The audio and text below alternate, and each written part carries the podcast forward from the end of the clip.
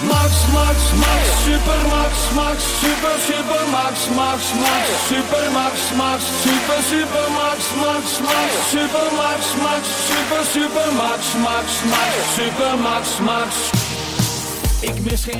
E estamos de volta com o BBcast, o seu podcast de automobilismo e outras nerds. No episódio de hoje vamos falar sobre o GP da Áustria, aquele GP realmente que acontece ainda na Estíria, porque ela fica na Áustria e por isso se chama GP da Áustria. Bom, pessoal, como vocês podem ver aqui, estamos com um convidado mais do que excelente, nosso padrinho, pai de todos, aquele que estava presente no podcast sobre os diretores, diretores não, chefes de equipes, mas antes vou convidar ela, Débora Santos Almeida, para se apresentar e adentrar na conversa. Bem-vinda, Débora. Olá, amigos, sejam bem-vindos a mais este episódio do BBcast. Vamos conversar aí sobre o GP da Áustria, onde eu estou um pouco pistola com o Kimi Raikkonen, que, putz, Raikkonen, eu defendo tanto a sua presença na Fórmula 1 e você me lasca na última volta da corrida, homem. Fiquei um pouco pistola, fiquei um pouco pistola com os resultados que a gente teve depois. Nós vamos conversar aí com o Valese. Exatamente. Já pode se apresentar, Valéria. Seja bem-vindo e muito obrigado por comparecer aqui no BBcast e também sempre prestigiar nosso trabalho.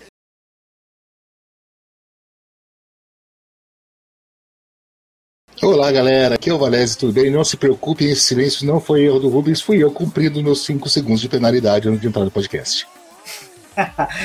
que isso, penalidade. Não, apesar que o Mazi hoje, né, tá uma, uma ostra com soluço, né? Cada soluço uma pérola de uma penalidade, porque olha. Ele tava aquele meme do Hamilton, né? Que é voltas rápidas, voltas rápidas, ele tava 5 segundos. 5 segundos, 5 segundos. Eu me senti assistindo uma, uma prova da Fórmula 2, porque sempre assim. Nada, da Stock Car, né? O Valese, eu acho que sempre vê lá a gente discutindo Stock Car no grupo do BP de acionistas. Recomendo vocês se tornem apoiadores, membros do canal do BP, para você participar lá de discussões da Stock Car, onde que a gente fala, né? A corrida só termina um mês depois, porque ainda tem muita punição acontecendo. Bom, mas antes de seguirmos para o nosso bate-papo aqui sobre o GP da Áustria, vale os recadinhos do Paddock. Entre eles é este de se tornar membro, né? Se tornar apoiador acionista do canal do Boletim do Paddock, do site do Boletim do Paddock. Que aqui você não apoia só o nosso canal no YouTube, não só o podcast, mas também o trabalho que é realizado lá no site com a Débora, fazendo a cobertura da Fórmula 1, Stock Car, W Series, Extreme E, Fórmula E, junto com a Cintia também lá na Fórmula E, aonde que a gente faz aí sempre análise das corridas, pré-corridas e trazemos as principais notícias. É aquela coisa, a gente faz uma curadoria do que é notícia notícia interessante. Muita notícia a gente deixa passar porque, olha, é encheção de linguiça e aqui é linguiça, a gente só gosta daquela linguiça bem gostosinha na brasa com a calabresinha que, olha, um diga-se de passagem, está esperando a gente para setorar este ano. E Débora, tem outros recadinhos, né? Bom, pessoal, conheça o nosso programa né, de membros e apoiadores para vocês participarem lá do nosso grupo do WhatsApp. Uma das possibilidades também é ajudar a gente lá na Twitch se tornar um apoiador por lá também, ganhando o benefício de participar do nosso grupo do WhatsApp e ter contato com o Valese e.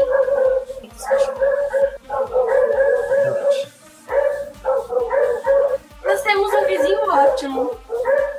Agora a gente tem um vizinho que vai passear com gato. Ah, a gente contou pra você. É legal, ele, ele põe o gato pra arranhar uma árvore que é bem na frente do portão de grade que fica os cachorros. E ele espera você falar assim: Olá, ouvintes, pra sair. Com certeza. Tem uma vez que a gente foi gravar, e a gente grava na, no quarto da frente, que fica bem perto do muro. Aí tinha um cara que queria falar comigo. É um rapaz que passa catando latinhas, coisas. Cara, era onze e pouco da noite. Toda vez que eu começava, ih, estou de volta, o cara. Moço! Aí eu parava. Aí eu falava, ah, não vou sair lá. Começava falando, moço! Aí eu falei pra Débora, deixa eu lá ver o que, que ele quer. Aí fui lá, vi, resolvi. Débora, volta. Bom, pessoal, os outros recados é. Bom, vocês podem conhecer o nosso trabalho e ser um membro do BP, como o Rubens falou. A gente também tá dando esse benefício para quem for o nosso apoiador lá pela Twitch. Então você pode utilizar a sua conta da Amazon Prime e dar pra gente a inscrição lá na Twitch, fazer parte do nosso grupo do WhatsApp, conversar lá com o Valese também, o Campos, o pessoal que participa aqui das nossas lives. E conheçam a nossa lojinha também, que é uma forma de apoiar o BP. Então, para você que está aí escutando no seu agregador favorito ou assistindo esse vídeo pelo canal do, no YouTube, você também pode conhecer os nossos links que vão estar na descrição e num comentário fixo do BP.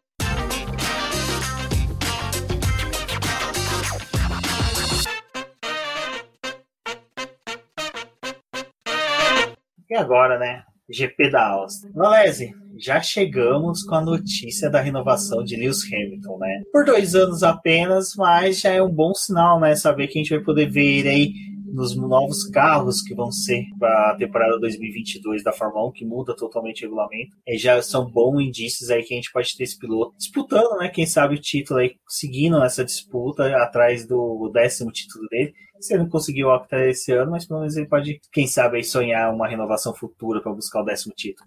É, muito legal. A notícia realmente o Hamilton ainda tem muito o que fazer na Fórmula 1, tem muito show para dar, e fica mais apimentado ainda. Se a gente pensar que esse ano ele está uh, ah, brigando um pouco mais, ele está tendo mais disputa, o carro já não é tão superior, a gente não sabe como é que vai ser com, com as mudanças, como é que ele vai se comportar, e o Lewis, Lewis Hamilton tendo que disputar a posição é sempre um show. Então foi muito legal a, a notícia, embora da mesma maneira que o Ocon, a gente vai falar dele depois, depois que renovou não fez mais nada. Né? a maldição da, da inovação, né, Débora? Acho que a pessoa que dá a caneta pega, sabe, ser aquelas canetas satânicas, uma dessas canetas que fechou algum tratado entre nazistas italianos na Segunda Guerra Mundial, nazistas alemães, alguma coisa assim, uma caneta que não tem um bom presságio. É, por isso que não renovaram com o Bottas ainda, né? Porque mais ruim do que ele tá, não poderia, eles não querem, né? Então, melhor não arriscar. Ou não assinaram com o Russell ainda, né? Também, também, né? Porque vai que, né? Bom, talvez se renovassem com o Russell, o ponto dele pudesse sair, né? Talvez com o Russell aconteça ao contrário, né? A gente poderia talvez fazer um teste aí, vamos ver, né? Mas a Fórmula 1 agora tá com essa mania do capeta de publicar a, as notícias dela antes de treino livre. Ô, minha linda, tem um dia inteiro para você fazer suas publicações, querida. Não precisa ser antes do treino livre, não. Não, e o pior que foi assim, né, Valézia? É, eu não sei porque eu acordei, assim, tipo, duas horas antes do treino livre, que era umas quatro e meia da manhã, mais ou menos. Aí meu celular tava dando umas vibradas, eu falei, putz, se tipo modo avião, na hora que eu olhei na tela, aí eu falei, nossa, que merda, aí a Débora deu aquela acordada, o que que foi? Eu falei, o Hamilton acabou de renovar com a Mercedes. Ela, ah, eu não vou levantar para fazer o texto agora, não. tá muito frio. O pessoal que espera na hora do treino livre, eu faço o texto, mas agora não, não dá para fazer. Desculpa, gente, falhei miseravelmente. Ninguém ia ler também naquele horário. Não se preocupe com isso. Exato. Bom, mas antes dos treinos livres, né, Débora, vale aí falar só do que teve nos treinos livres os testes da Pirelli com os protótipos, né? São novos pneus que vão ter durante o final, final de semana, não, final da temporada, que eles buscam ter mais segurança, né, para os carros de 2021. É, a gente teve os estouros lá no GP do Azerbaijão com o, Ham, com o Hamilton, não, com o Verstappen e com o Lance Stroll, né, e aí se tornou um ponto para o pessoal ficar preocupado, mas principalmente a Pirelli, depois dela falar que não era culpa de ninguém ali dos estouros, mas eles trouxeram esse pneu mais reforçado, aproveitaram essas duas etapas na Áustria para poder fazer esses testes.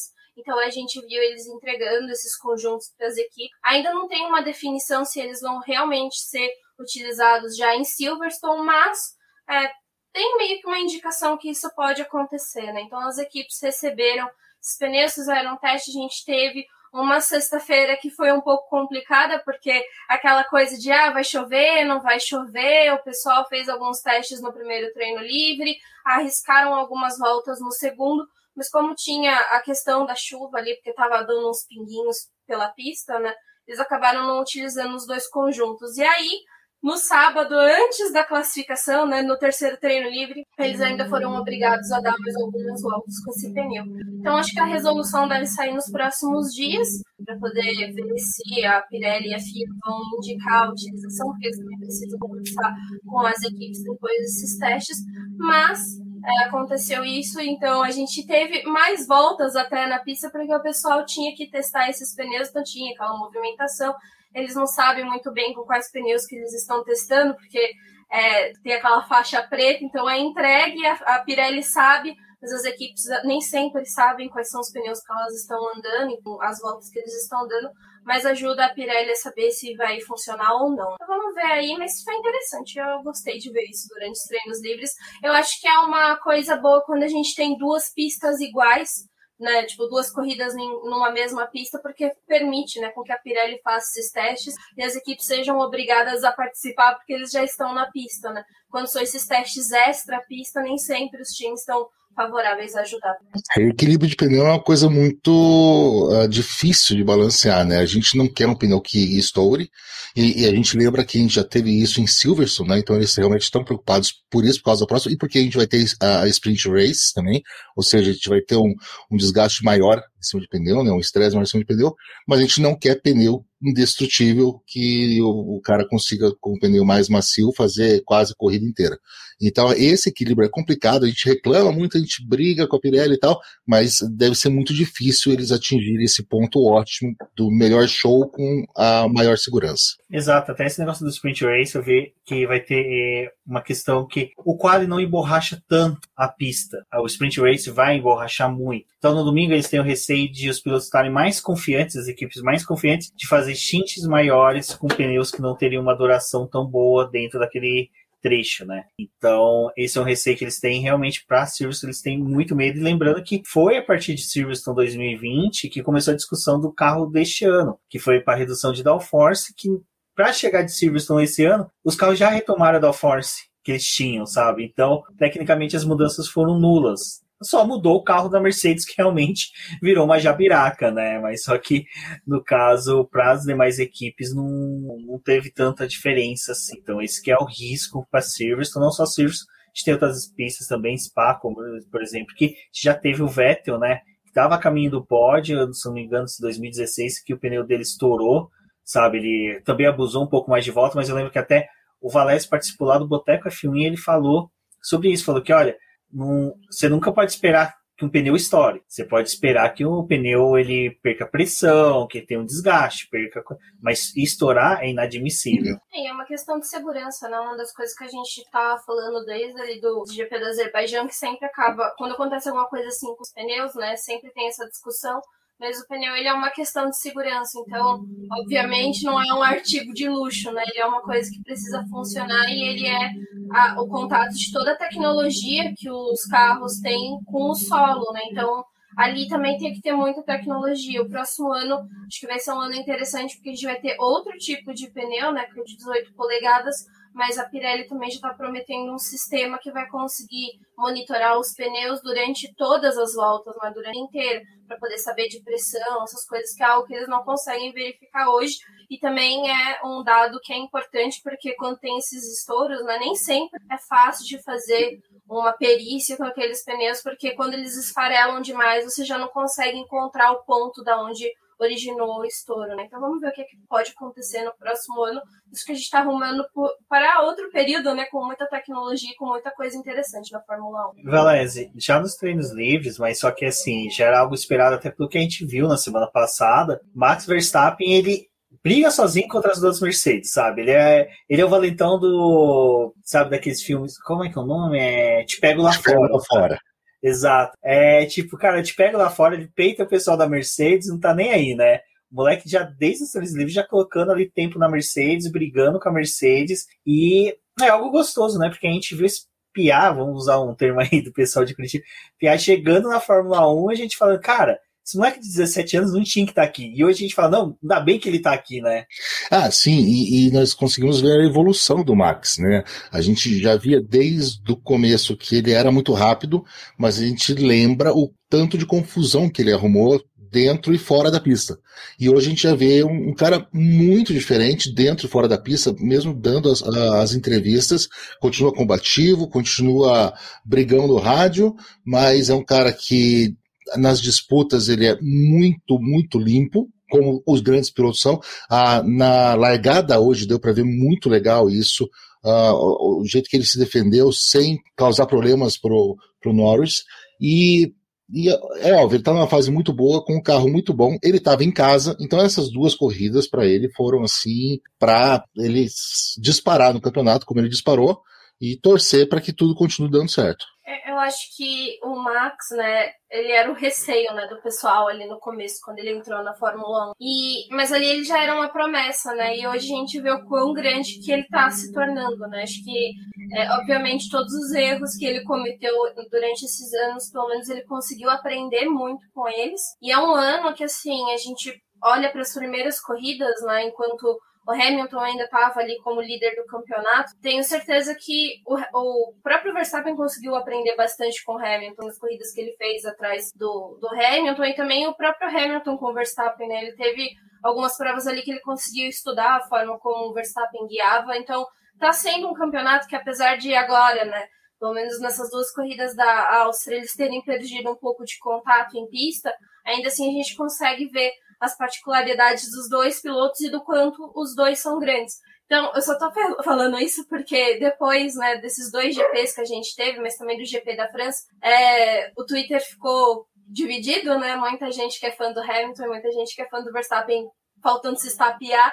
Se não tivesse uma pandemia, pode ser que o pessoal tinha se batido realmente, gente, não precisa diminuir nenhum dos dois, sabe? Os dois pilotos são fantásticos. Eu tive a minha época que eu acompanhava a Red Bull e eu era muito fã e eu gostava muito, porque eu gostava do Vettel. E agora, tipo, eu tô também sentindo esse gostinho, porque eu sempre admirei muito a Red Bull em questão de, de da forma como a equipe é quando ela tá tendo um piloto que ela pode confiar e que ela tá, tá funcionando, né? Então acho que a Red Bull é admirável quando essas coisas acontecem. E para mim tá sendo um campeonato fantástico, não porque o Hamilton tá tendo dificuldade, mas porque eu tô vendo outro piloto também escrever a história na Fórmula 1, independente do resultado que a gente vai ter no final do ano, sabe? Então não briguem, não se matem, por favor. É, gostem do, dos pilotos e acompanhem a corrida, porque está sendo um campeonato bem interessante. Não, a gente tem um, um campeonato, né, Valese, com, cara, você pega o grid, o grid é fantástico, sabe? Você não tem aqui, tá, tudo bem, vai vir alguém no comentário falando, ah, mas Mazepin, esquece Mazepin, vamos focar nos caras que nem Leclerc, Sainz, cara, pilotos sensacionais, é a melhor dupla da Fórmula 1 hoje, é o da Ferrari. É, eu acho que ano que vem, se o Ricardo acertar, vai ser um embate muito bacana das duas duplas. Aí a gente volta aquele conflito maravilhoso Ferrari versus McLaren. E é também gostoso de ver a Mercedes achando o adversário dela, então a Red Bull. Então você já tem, sabe, aqueles clássicos que a gente tem no futebol, do Fla-Flu, do Palmeiras e Corinthians, sabe, do Grenal. Hoje você tem já duplinhas formando adversários na Fórmula 1, que é gostoso. Então não precisa diminuir, sabe? Cara, curte, sabe? Senta, pega a pipoca e assiste as tretas na pista que tá sendo muito bacana. E aquela coisa, você vê todas as brigas que teve hoje, que a gente vai comentar mais pra frente, brigas não, encontros que geraram punições, os pilotos no final falaram, ah, não era culpa dele, foi lá, se cumprimentaram, então para que que nós, né, vamos ficar brigando no Twitter sobre isso? É, gente, é, o grande problema de você uh, escolher um lado é que você se sente na obrigação de combater o outro lado. Você não precisa combater nada. Fórmula 1 é esporte, eles estão tentando ver quem que é o melhor, ou quem que é o mais rápido, ou qual equipe faz o melhor carro. Você pode torcer, a gente torce aqui, mas se não tivesse o adversário, a gente não tinha o esporte. Ia ser só um cara sozinho dando volta na pista. Então, isso não é legal. Então, eu vou até puxando isso que você falou. Uh, eu vou, pegar um, um gancho para a gente entrar no próximo tópico. Uh, o meu piloto preferido da vida sempre foi o Schumacher. Né? Eu, eu sempre gostei demais do Schumacher. O jeito que a Dé gosta do Vettel, eu sempre gostei demais do Schumacher. E o cara que, que, que veio para combater o Schumacher, o cara que finalmente é, venceu o Schumacher foi o Alonso, que está aí de volta hoje. E está mandando muito bem. E eu nunca achei é, nunca precisei dizer e nunca achei que o Alonso é ruim, que o Alonso é sujo, que, que, ou seja, é outro gênio. E tá provando que é outro gênio. Eu até brinquei no Twitter hoje, é, Valese, tá, galera? Uh, brinquei no Twitter hoje que o Hamilton renovou porque ele tá com medo do Alonso começar a bater os recordes dele. Porque o Alonso, hoje, o que ele fez no Q1 foi espetacular, e o que ele estava fazendo no Q2, ele ia passar para o Q3, ele foi atrapalhado pelo carro do Vettel. Depois ele mesmo disse que foi isso que o Rubens falou, que o, o, a culpa não foi do Vettel, a culpa foi da equipe que não avisou o Vettel. O Vettel não tinha como saber, estava fazendo a curva, então não tinha como saber. É muito legal essa maturidade desses pilotos mais novos terem essa maturidade, mais novos, né, os jovens pilotos terem essa maturidade. E nós vamos entrar nisso com o Russell no Q3. Por quê? Porque o Alonso realmente uh, foi atrapalhado e porque a Ferrari, e eu tenho que falar Ferrari, uh, é, é, é, muito gostoso falar isso de boca cheia, né? A Ferrari fez uma estratégia perfeita desde o sábado. Eles sabiam a limitação do carro, eles sabiam que, que eles não podiam passar com pneu macio, não, não adiantava passar porque três com pneu macio, porque eles não podiam começar a corrida com pneu macio, pelo que o carro podia render, eles tinham que fazer um, o primeiro stint, a primeira perna bem maior do que a segunda. Então, é, eles uh, abdicaram do Q3, sabendo disso, abdicaram do Q3, ficaram os dois carros no Q2 para fazer a melhor corrida possível. Se pagou, deu certo, foi muito bom. A, Ferrari brigou com a McLaren, é, é, é, essa, essa duplinha de briga que o Rubens falou já está acontecendo, brigou, foi muito legal as disputas ali.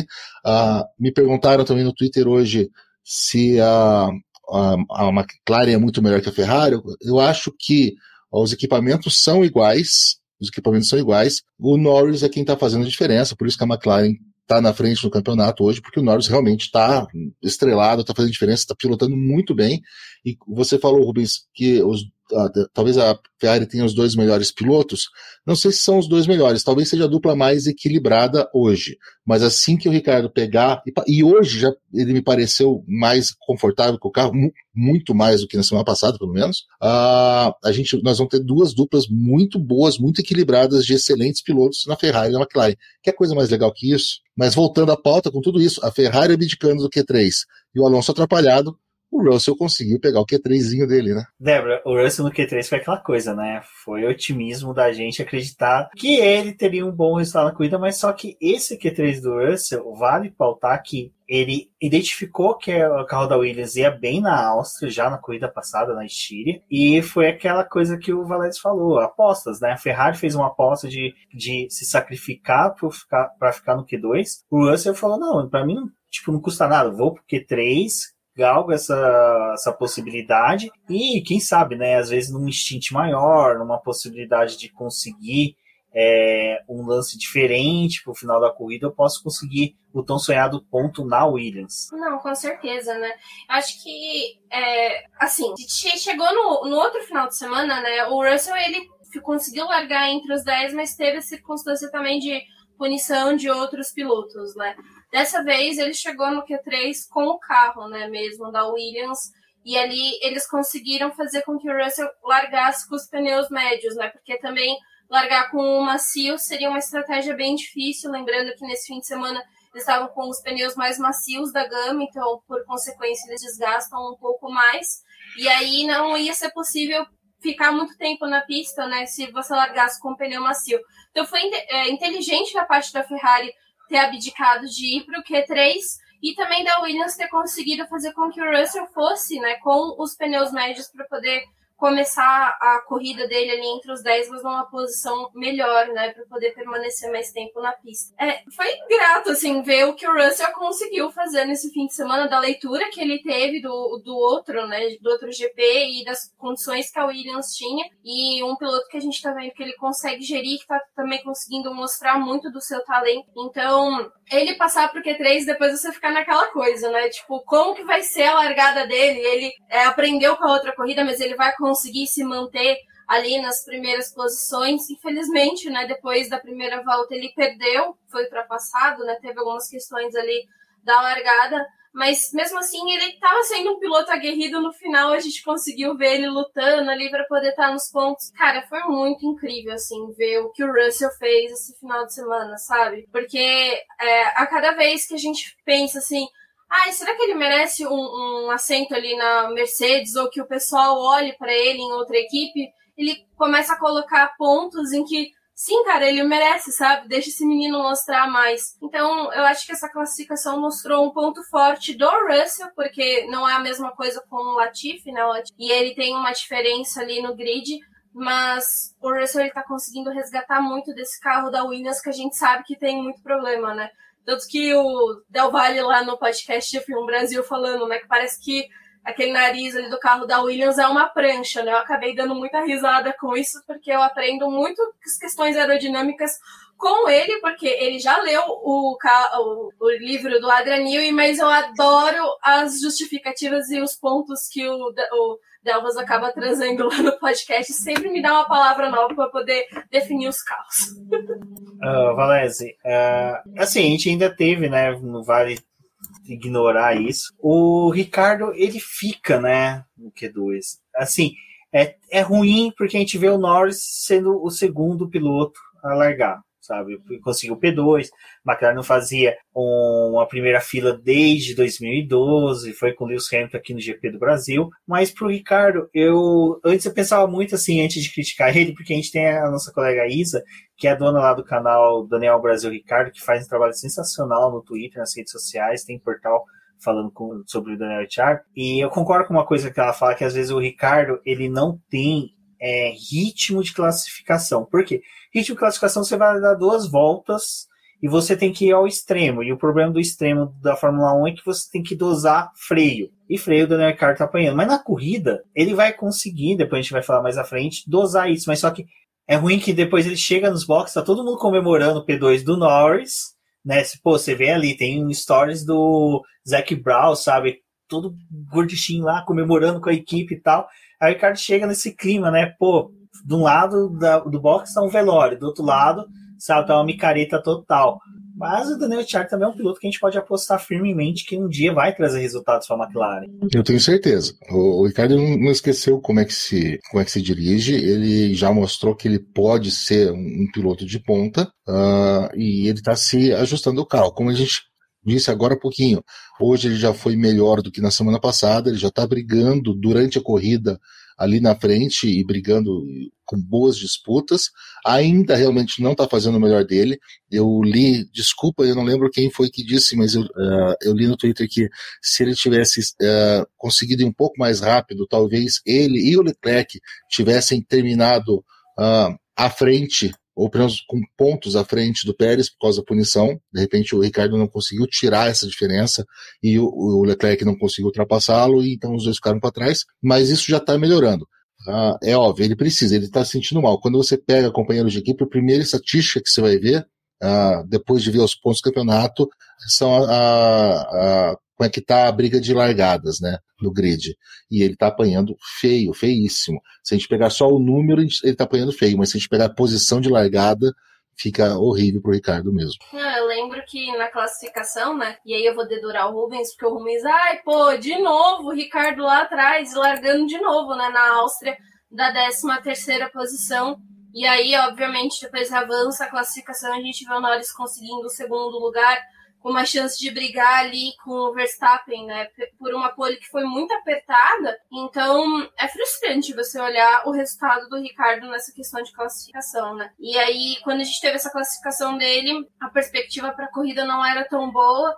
Se a gente lembrar da outra prova que ele até conseguiu ficar no top 10, depois ele caiu, perdeu rendimento, terminou na mesma posição que ele tinha largado. Então, é, a classificação dele está sendo um ponto bem complicado. A Áustria mesmo já tinha falado, né, que essa questão de frear é complicado porque é uma pista que é você acelera demais, mas as freadas são muito importantes. Então, se o cara não tem confiança com o carro para poder frear, e é uma das coisas que o Daniel Ricciardo tá falando, né, e reforçando várias vezes que ele tá tendo dificuldade de encontrar esse ponto de freada com o carro da McLaren é difícil essa pista, sabe? Porque não é uma pista muito rápida em que você freia em cima da curva, né? E aí, obviamente, fica mais complicado para a pilotagem dele, né? Mas a gente espera que ele continue avançando e melhorando para as próximas corridas e próximas classificações, porque ele é uma peça fundamental nesse campeonato da McLaren com a Ferrari, né? Por mais que a Ferrari esteja falando que, ah, não estamos mais tão interessados com a terceira posição, porque a gente está focado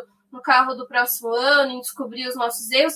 Mas se pintar um terceiro lugar aí, né, ninguém vai se sentir ofendido, não é mesmo? Pegou o terceiro lugar, né? Então, vamos ver aí o que, que vai acontecer. E Valese, já para corrida, né? A gente tem ali a largada, a largada até que foi um pouco tumultuada, mas só que vale falar do Ocon que até que enfim ele terminou a corrida da Estíria, né? Foi com um acidente, mas ele finalizou a corrida dele da Estíria e agora ele pretende largar amanhã pro GP da Áustria. Coitado do Ocon, né? A gente falou é, dessa clima de velório no, nos boxes, é a mesma coisa que está acontecendo com o Ocon, né? O Alonso ele está chinelando no Q1, o Alonso ficou lá em cima e, e o Ocon não conseguiu passar para o Q2.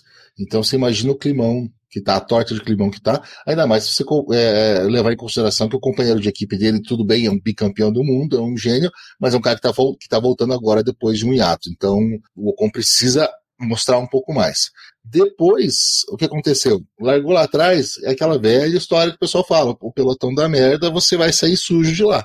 Largou lá atrás, teve toda aquela, aquela coisa de espremer, espremer, espremer ele levou um azar desgraçado na, na, na curva e acabou é, terminando a corrida logo ali naquela primeira curva. Deve ter corrido para os boxes, entrou no motorhome, trocou de roupa e foi embora. Não, não, não acredito que o Ocon ficou para o briefing nem para o final da corrida. A, amanhã ele faz uma videoconferência com o pessoal para conversar, mas ele não deve ter cabeça para pensar em Áustria, não. Ele já saiu do país, tenho certeza que ele já saiu do país. Olha, eu vou lembrar de uma coisa, Valés, que agora, quando você estava falando, me veio à mente que na quinta-feira passada, né, a gente fez um pré pro GP da Áustria, né? E o nosso amigo Fernando Campos, lá do Duplo Aerodinâmica, levantou um cone. Então, assim, pode ser que o Campos tenha zoado, né, a final de semana do Ocon, indiretamente, porque talvez nem era a intenção dele, mas ele apareceu com o Ocon lá e o Ocon não terminou a corrida. E caiu um alerta, né? Mas é uma pena porque o Ocon, é o que eu sempre falei, não é um piloto que enche meus olhos, mas eu acho ele rápido, ele é um piloto muito bom, ele não é ruim, sabe? Ele não é aquele cara que tá ali porque ele é Chef, é, tem o empresário dele é o Toto Wolff, que conseguiu um bom lugar. Não, ele é um piloto rápido. É que realmente ele entrou nesse vórtice da, da renovação de contrato que, pelo amor de Deus, tem que, sabe? Se o pessoal aproveitar essas duas semanas, quer, aproveita, compra bastante álcool gel, máscara, vem para o Brasil, vai lá para Maranhão, fala com a família Piquet, porque olha o que, que o Max Verstappen conseguiu visitando o Maranhão. O pessoal lá, até a Ana, que é do podcast Área de Escape, ela fala, né, que as areias do Maranhão resolvem tudo. Resolveu pro Max Verstappen, resolveu também pro Will Mesquita, que engordou 2 quilos, aquele pau de virar triplo. Praticamente dobrou o peso.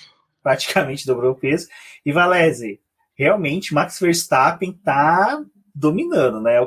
Assim, é gostoso de você ver. O pessoal fala assim: ah, eu não gosto de dominância. Cara, tem dominâncias que são interessantes de se observar.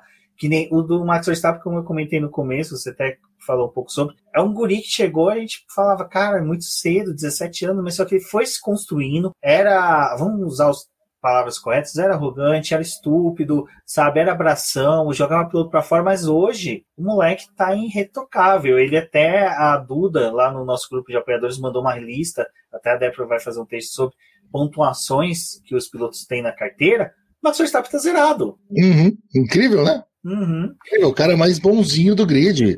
Se for ver hoje, ele tá zerado. Ajuda o fato de você estar tá correndo sozinho na frente? Claro que ajuda. Menos chances de você fazer uma besteira e entrar uh, na traseira de alguém ou jogar alguém para fora, porque não tem disputa. Mas a Débora vai fazer e eu achei genial aquela lista, genial. Me debrucei em cima dela por um, uns bons minutos também.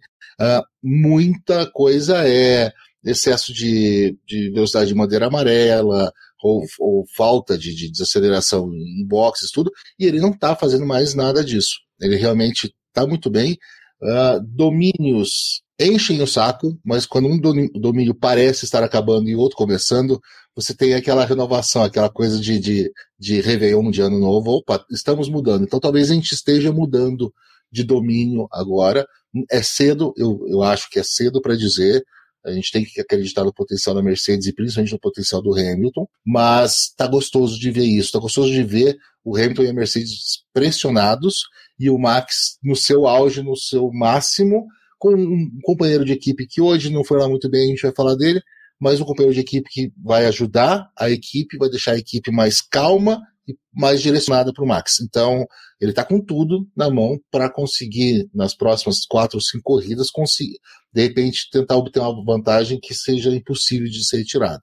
É, acho que a Red Bull está fazendo um campeonato muito interessante na questão de que eles ganharam confiança, sabe? Tipo, eles precisavam de resultados bons, mas também ganhar essa confiança e, obviamente, uma equipe trabalhando não numa posição de ataque, né, mas numa posição mais confortável, como a Red Bull está agora, é, a chance deles terem mais sucesso, dos pilotos ficarem mais centrados, né, infelizmente o Pérez não aconteceu isso nesse fim de semana, mas é, duas corridas assim de dominância do Verstappen, é, a gente consegue observar o talento dele e também acho que uma das coisas que para mim é uma marca da Red Bull é ver corridas em que às vezes os pilotos conseguem é, largar e fazem aquela. estabelecem um tempo, não, segundos assim para o segundo colocado, e você praticamente não vê a corrida do primeiro, porque tipo, é a característica da Red Bull, né? Tipo, sumir ali na frente, a gente fica mais focado em outras disputas.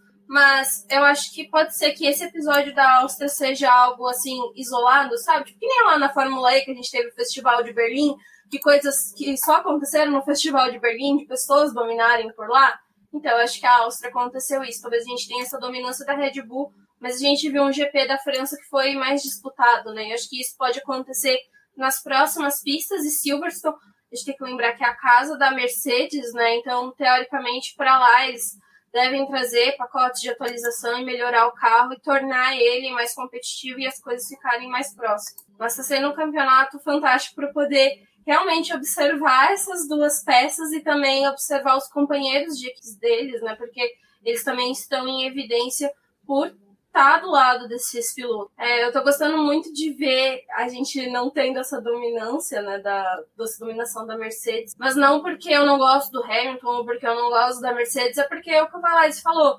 A, a própria Fórmula 1 é um ciclo da gente ter pessoal dominando e aí alguém vindo e quebrando, né? A gente teve isso com a Ferrari, a gente já teve isso com a McLaren, teve com a Red Bull, se a gente puxar agora na memória mais recente, e o da Mercedes. Vamos ver o que acontece agora com a Red Bull, porque também pode ser só esse ano, sabe? Só 2021. 2022 tem regulamento novo e aí as coisas acabam renovando. É, a, a gente sempre pode acontecer, existem domínios uh, que se estende por muitos anos, o da Ferrari, o da McLaren na época de Senna Prost, o, o, da Mercedes agora, uh, o, o, próprio da Red Bull com os quatro títulos do Vettel, mas existem domínios gigantescos que duram um, dois anos. A gente teve a Benetton com o Alonso, a gente teve a Williams com o, com a, suspensão ativa com, com a eletrônica, que foi um ano. Foi um ano. Ela dominou completamente a Fórmula 1. A gente teve a Brown com o difusor, que dominou completamente a Fórmula 1 por um ano. Então a gente, a gente pode ter domínios que duram uma temporada. Isso é legal. Exato. E é até legal que você falou mesmo. Às vezes é um ano só de transição da Mercedes. A Mercedes mesmo é, teve a questão dos tokens no começo da temporada que a FIA falou: olha, vocês querem atualizar os carros? Tá aqui, ó, esse pacotinho, né? Um pacotinho assim, bem bonitinho, com vários itens que vocês podem atualizar. Escolham, sabendo que no final do ano vocês não vão poder atualizar mais nada. Então, daqui de janeiro até o final do ano, vocês podem atualizar nada. A Mercedes fez escolhas ruins de atualização. A Red Bull, cara, eles têm um mago, né? O Adrian Newey. Então o cara soube escolher o que atualizar do carro. E é até interessante que a gente fala sobre isso, porque é o seguinte: a Mercedes, por mais que ela forneça motores para outras equipes, ela está sozinha no questão de desenvolvimento total desse motor. Ela pode ter um feedback das equipes, mas só que o feedback das equipes não vai servir muito para o desenvolvimento do carro dela. Já ao contrário da Red Bull, que ela tem o motor Mercedes AlphaTauri, e todo o feedback de ah, desenvolvimento. é, a Honda, desculpa. a Honda tem um motor lá na AlphaTauri, eles conseguem feedback muito bom. Então a, a, a Red Bull ela consegue equilibrar isso, sabe? Então a gente está tendo até um crescimento do motor da Red Bull, do motor Honda, né? Que é, pode ser decorrência até dessa troca da cor irmã. Que a Mercedes às vezes não consegue ter. Ela pode ter assim um retorno técnico que não pode ser aplicável no carro dela só no desenvolvimento do carro, mas ela não consegue aplicar diretamente no carro dela. Então é muito interessante a gente ver esse cenário, porque a AlphaTauri também está tendo um desempenho, não está na nossa pauta aqui, mas Valese, vale falar do Gasly, né? Que olha, o moleque manda bem pra caramba. O Gasly, eu acho que o Gasly ele tá no mesmo nível do Ocon de ser um piloto muito bom, que merece o assento que ele tem hoje, né? O Ocon não está entregando nos últimos tempos, poucas provas, mas a gente sabe que não é isso. O Gasly, ao contrário, está entregando e está entregando de uma maneira assim muito polida, muito low profile, mas para quem tem o olho na Fórmula 1, para quem tira um pouquinho o olho das disputas ali da frente, consegue ver o que esse menino está fazendo. E ele está fazendo provas maravilhosas e com uh, uma consistência muito importante. Então o Gasly, sim, é, é um cara que a gente tem que olhar mais para o meio do grid para ver o que ele está fazendo coisas que vale falar né, a respeito do motor, que foi uma das pautas que a gente teve do pessoal ali quando teve as coletivas de imprensa por parte dos chefes de equipe também da Honda, né, do Tanabe, é, ele foi perguntado a respeito. Eles tiveram uma mudança do primeiro motor para o segundo motor, e aí entrou naquela especulação se por acaso a Honda tinha aumentado a potência desse motor. E aí o Tanabe explicou que não teve uma adição de potência, porque isso não é permitido durante o campeonato, então eles não podem fazer isso. O motor em si ele tem uma potência E aí eles vão regulando, né, conforme vai andando o campeonato, porque a gente sabe que são três motores, então também parou aquela questão de utilizar o modo festa para classificação. Então tem algumas coisas que são particulares, né? E aí ele também estava explicando que qualquer mudança que eles fazem no motor em relação à confiabilidade que foi o que a Honda trabalhou desde o começo da temporada, né? E ela está fazendo isso para poder melhorar o motor. Lembrando que a Honda até então ela vai deixar o campeonato ao final desse ano. Ele, ele explicou que quando eles vão fazer uma mudança no motor, eles acabam passando a, essas mudanças para as outras equipes. Passa para a FIA primeiro, o que, que vai ser mudado. A FIA aprovando, as outras equipes também recebem, equipes assim, as fornecedoras né, de motores acabam recebendo e aprovando se vai ser, se a Honda poderia fazer mudanças de confiabilidade, aquelas mudanças específicas. E aí é isso que eles estão trabalhando, tem consenso de todo mundo que é fornecedor aí na Fórmula 1, então essas especulações de que ah, a potência da Honda está muito superior, eles conseguiram aumentar a potência durante a temporada, não é uma verdade, isso não é possível. Então a gente traz aqui isso para vocês também para poder descartar também qualquer comentário com relação a isso, porque não é o que está acontecendo. Bom, quem merece comentários e de parabéns esse final de semana, a gente já falou sobre eles, mas a Ferrari Valese, olha, pode não estar tá ganhando corrida, pode não estar, tá, sabe, lá na frente, mas tá gostoso de ver a corrida do Carlos Sainz do Leclerc, né? Até uma coisa que o Sérgio Maurício falou na, na transmissão da Band, para quem assiste pela Band, é que de cada 10, 11 brigas, 10 o Leclerc estava no meio. Mas por que, que o Leclerc está no meio? Porque ele está disputando posição, o cara está galgando posição, ele está tentando ultrapassar a galera. E foi uma corridaça dessa dupla hoje, né? De, demais. E a, Le, a, a, Leclerc, não, a Ferrari está com um, um, um problema delicioso nas mãos, porque hoje ninguém pode dizer quem que é o primeiro piloto da Ferrari. E a Ferrari sempre teve um primeiro piloto. A gente ainda sabe que existe uma certa preferência uh, interna pelo nome do Leclerc, mas o que o Sainz está tá, tá mostrando e o que o, os pontos do campeonato estão entregando uh, fala muito para o equilíbrio. Então, enquanto o Leclerc, como o Rubens falou assim, é o cara do espetáculo, é o cara do show, né? O Leclerc é, é Vamos guardar as proporções, tá, gente? Eu não estou querendo dizer que ele é um novo, não. Mas o, o, Leclerc é o Senna. É o cara que ele vai botar o carro, ele vai tentar passar, ele vai fazer isso. Na última prova, ele foi o piloto do dia, claro, muito por culpa dele também, porque caiu lá para trás, mas veio ultrapassando, correndo riscos. Ele não tem isso. E o, e o Sainz, ele já é o Prost. É aquele cara cerebral, aquele cara tranquilo, e quando você vê, opa, como é que o, o, o Carlos está aí? Ele faz as, ultrapassagens perfeitas, milimétricas, sem se colocar em, em perigo e corre cada vez melhor. Então, tá muito legal essa disputa interna entre eles. Me parece, visto aqui de fora, pelo que a gente lê, não sabe muito, mas parece que o clima ainda tá bom, mesmo com isso tudo, o clima lá dentro ainda tá bom. A Ferrari está sabendo o que fazer, estão pensando no ano que vem e estão até acertando estratégia, como eles acertaram hoje. Ou seja, se tem uma época boa para ser ferrarista, não é a melhor de todas, mas depois do inferno astral que a gente passou no ano passado, tá muito delicioso assistir corrida da Ferrari esse ano. É, acho que tá sendo muito legal, assim, é, eu ainda não consigo ver os signs de vermelho, sabe? Para mim ainda me parece um pouco estranho, mas essa corrida desse fim de semana foi exatamente isso, né? Como que o Sainz chegou aqui? Porque ele tava, como a gente falou, né? Ele largou de décimo, mas a, a Ferrari tinha que permanecer mais tempo na pista. Deu acho que um pouco, vou colocar sorte, mas entre aspas, e eu vou tentar explicar o motivo, porque a gente teve ali a, a, dupla da Aston Martin e a dupla da AlphaTauri com pneus macios, né? Então, obviamente, eles não iam permanecer muito tempo na pista, a Ferrari tinha um pouco mais de chance.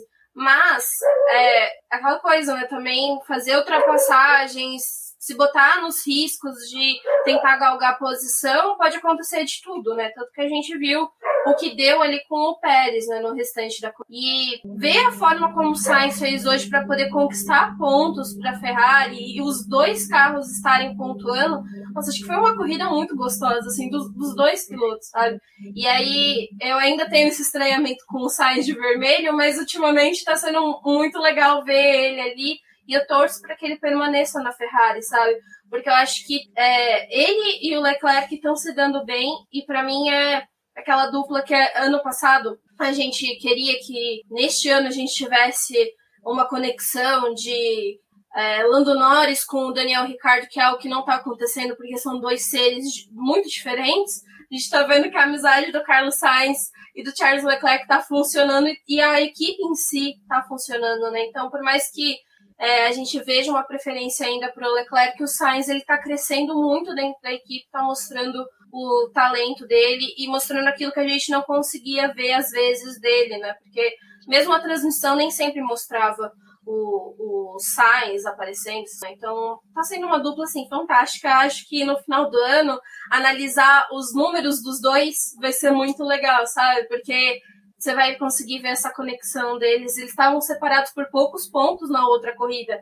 E aí agora, tipo, acho que tá sendo um campeonato equilibrado desse. É, são separados por dois pontos é. apenas, né? Então, é, a gente sabe, é uma pena que eu senti muito do Leclerc não ter terminado a prova, não ter nem ido para a prova de Mônaco. Eu acho que teria sido muito bom, mas só que é, o Sainz ter ido ao pódio em Mônaco, acho que deu uma confiança dele dentro da equipe. E ter visto o Leclerc assistir o pódio dele foi algo que demonstrou que, tipo, os dois não sabem os lugares deles dentro da equipe e sabe que um não precisa temer o outro, que os dois vão saber se equivaler dentro da pista e um não vai atrapalhar o outro. Então, isso já é uma coisa de essas peças encaixadas dentro da Ferrari, está sendo muito interessante de se ver, sabe? A gente vê que não está tendo uma dor de cabeça assim tão grande de organizar isso. Eu acho não, que eu só posso manda. Não, é que assim, teve é, nas, acho que quinta foi na sexta-feira, é, eles falando né, disso, porque o, o, Leclerc e o Sainz já estão conhecendo o carro de 2022 no simulador, né? E ele não é um carro ainda que existe,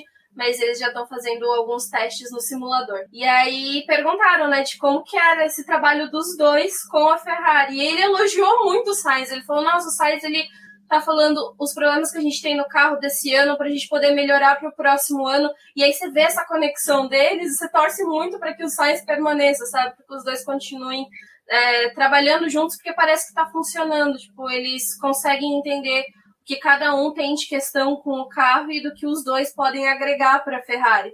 Então é aquela dupla muito jovem que a Ferrari está tendo, que a gente talvez não imaginava até certo tempo atrás de ter, e tá funcionando, sabe? Tipo, chegou num ponto em que a gente tá, nós, os dois estão conseguindo trabalhar juntos e, e tá dando certo. Então, eu não sei o que o Valério está achando disso, tipo, dessa conexão dele, sabe? Mas para mim tá sendo muito legal. É, tá muito legal. Se eu comparei Uh, dentro da pista, os dois, a, a Prost e Senna, pelo estilo de pilotagem, não tem absolutamente nada a ver depois que eles saem do carro. Depois que eles saem do carro, por enquanto, o que está aparecendo é que eles estão muito mais para Vettel e Hamilton, é, essa amizade entre dois caras muito bons e que querem aprender um com o outro, do que qualquer outra coisa.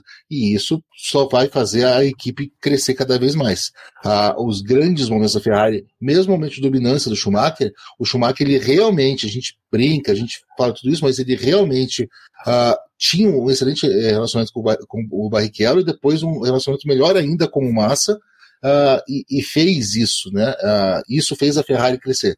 Então, eu estou esperançoso, né? Se, sempre fui, sempre vou continuar sendo, mas como eu falei antes, tá um, tá um momento muito bom para ser ferrarista. É, um momento muito bom já não tá, né, pessoal da Mercedes, né? Porque Débora, o Hamilton não, é, salvo engano, a primeira vez que eu não vejo ele participar das entrevistas entre os três primeiros classe uh, do grid, né? O pessoal que chegou ali no Q3, que é feita no final. Ele parecia muito abatido, demorou para sair do carro e na corrida ele vinha imprimindo um ritmo interessante. Não era um ritmo para poder ultrapassar o Verstappen, mas era um ritmo em que ele estava confortável. De repente ele começou a apresentar problemas no carro e até o Bottas foi liberado para passar ele. Acho que chegou numa volta, uma volta 40 quase assim da corrida, eu já estava fazendo o texto, né, o começo. Então eu já tinha colocado que o Verstappen tinha vencido e que o Hamilton tinha terminado em segundo lugar. Talvez a culpada tenha sido eu ter zicado a corrida do Hamilton, né? Não sei.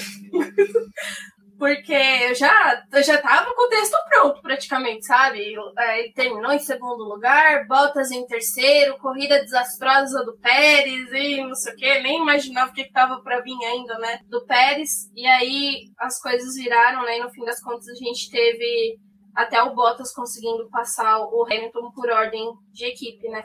Mas a gente tem que lembrar que, infelizmente, é uma das coisas que não acontece muito com o Lewis Hamilton, de cometer muitos erros. A gente está vendo esse ano ele ter alguns erros né, durante a temporada, e nessa corrida ele teve mais um erro, que foi ele ter passado ali, pegado aquelas zebras assassinas naquelas lavadeiras de roupa, danificou o carro dele, e aí ele começou a perder né, a ritmo e também a downforce do carro, que foi uma das coisas que ele explicou pós-corrida. Então, é complicado, porque foi um problema no carro em si, né? E depois eles até tentam fazer alguma coisa para ele poder não ser ultrapassado pelo Norris, mas não tinha muito, porque o carro dele estava perdendo. Ele faz uma segunda parada, volta de pneu duro. Até o Rumi falou: nossa, agora ele vai vir com um pneu duro para poder brigar com o Norris, mas dava para poder ver que o carro dele não tinha, sabe? Tipo, era para poder garantir aquela posição para o pessoal do final do pelotão, né, que estava mais ali no meio, não chegar nele, porque não tinha mais como salvar a corrida dele. É ruim pelo fato de que muita gente achava que ia ser Verstappen e, Hamilton, né, pelo menos nessas corridas eles muito próximos e a gente teve esse balde de água fria de vários segundos separando eles e no fim das contas ele fora de, desse pódio, né? Mas, cara, assim, aquela coisa que a gente tem que entender também é que o Hamilton é humano e ele erra, sabe? Então, tipo, isso que aconteceu com ele poderia ter acontecido com o Verstappen também, mas o Verstappen ele tava numa corrida muito mais tranquila, em que ele tinha chance de não ficar atacando tanta zebra, porque ele não precisava fazer isso, porque não tinha ninguém que era rival dele, né? E o Hamilton tava numa posição mais diferente aí na pista. É, eu acho que eles ainda conseguem talvez se recuperar. É, é um, uma diferença grande agora no campeonato, mas a gente não pode esquecer que é a Mercedes e que eles, por mais que eles falem que ah, a gente vai desistir, que a gente vai focar no carro do próximo ano, o primeiro lugar para eles também é muito importante. Dar um título para o Hamilton é importante. O cara ele tá ficando na Mercedes por mais dois anos não é só por conta do campeonato desse ano, mas é porque ele também enxerga muito potencial na Mercedes. Então, a gente ainda tá num começo de temporada, sabe? Ainda tem muita corrida para poder acontecer. Vai ter uma férias aí que acaba dando uma pausa na categoria, que é importante também para as equipes. Então, é, não, a gente não pode descartar também o Hamilton completamente. Acho que é são corridas que são um ponto fora da curva. Valézio, o que foi um ponto fora da curva foi o Hamilton naquele GP do Azerbaijão, né? Que a gente olha aqui na disputa dos dois entre o campeonato, o Verstappen está com 32 pontos acima do Lewis Hamilton. É uma diferença que dá para tirar. O Lewis Hamilton já tirou essa diferença uma vez do Sebastian Vettel. 2018. É como vocês até já falaram, tanto até com você, não tem como subestimar eles, né? A gente sabe que os dois, tanto Mercedes como Lewis Hamilton, estão focados uma coisa que a gente comentou numa live até aqui com a Rafaela da Garota do F1, que o Lewis Hamilton nunca foi fã de simulador. O cara tá indo pro simulador para se desenvolver, né? Então já começa a ter esses indícios de que o cara tá focado sim para 2021. Exatamente. O Hamilton ele tá querendo fazer isso. A gente teve uh, duas corridas numa pista que é amplamente favorável à Red Bull, que é a casa da Red Bull. Uh, o Verstappen potencializou isso. Deu sorte do Hamilton não conseguir na segunda corrida os pontos que o deixariam mais próximo.